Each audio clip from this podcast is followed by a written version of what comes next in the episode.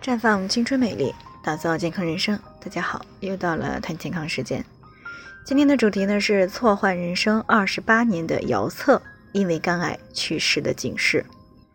昨天呢，肝癌患者姚策去世了，年仅二十九岁。英年早逝呢，令人叹息。在这之前呢，他也曾因被错换了人生二十八年而冲上热搜，被很多网友所知晓。那在这里呢，我们并不探究啊，到底是谁造成了错患。那我想和大家谈的是关于癌这件事。那当然了，以目前的医学技术呢，想要彻底的终结一切癌症是不太现实的妄想。但是如果我们能够有一些健康方面的相关常识，并且呢重视预防，那么还是可以的，大大的降低癌症的发生率和癌症死亡率的。毕竟呢，大部分癌症呢并不是无迹可寻的。那今天呢，我们就先来了解一下与肝癌相关的一些因素以及相对应的建议。肝癌呢，也就是肝脏部位的恶性肿瘤啊，它可以分为原发性和继发性两大类。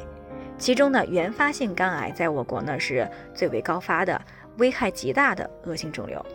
那么近年来呢，原发性肝癌的发病率呢，同样有逐年增加的趋势啊。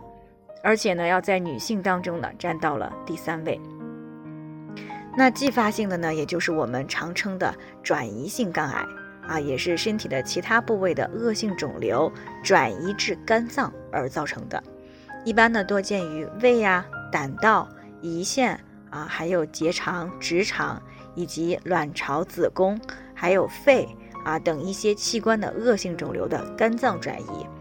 那虽然目前的原发性肝癌的病因以及确切的机制呢尚不是很清楚，但是流行病学以及实验研究资料表明了，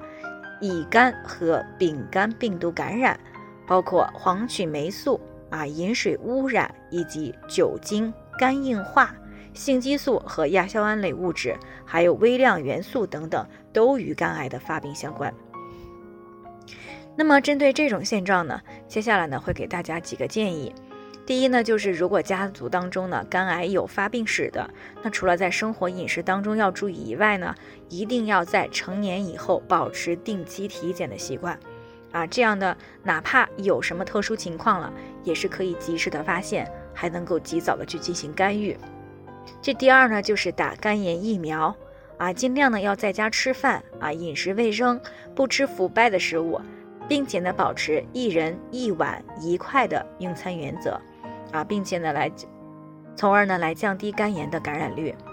另外呢，哪怕要打了疫苗之后呢，也要定期的去体检，啊，发现了肝炎呢要及时的干预，以免呢向肝硬化、肝癌方面发展。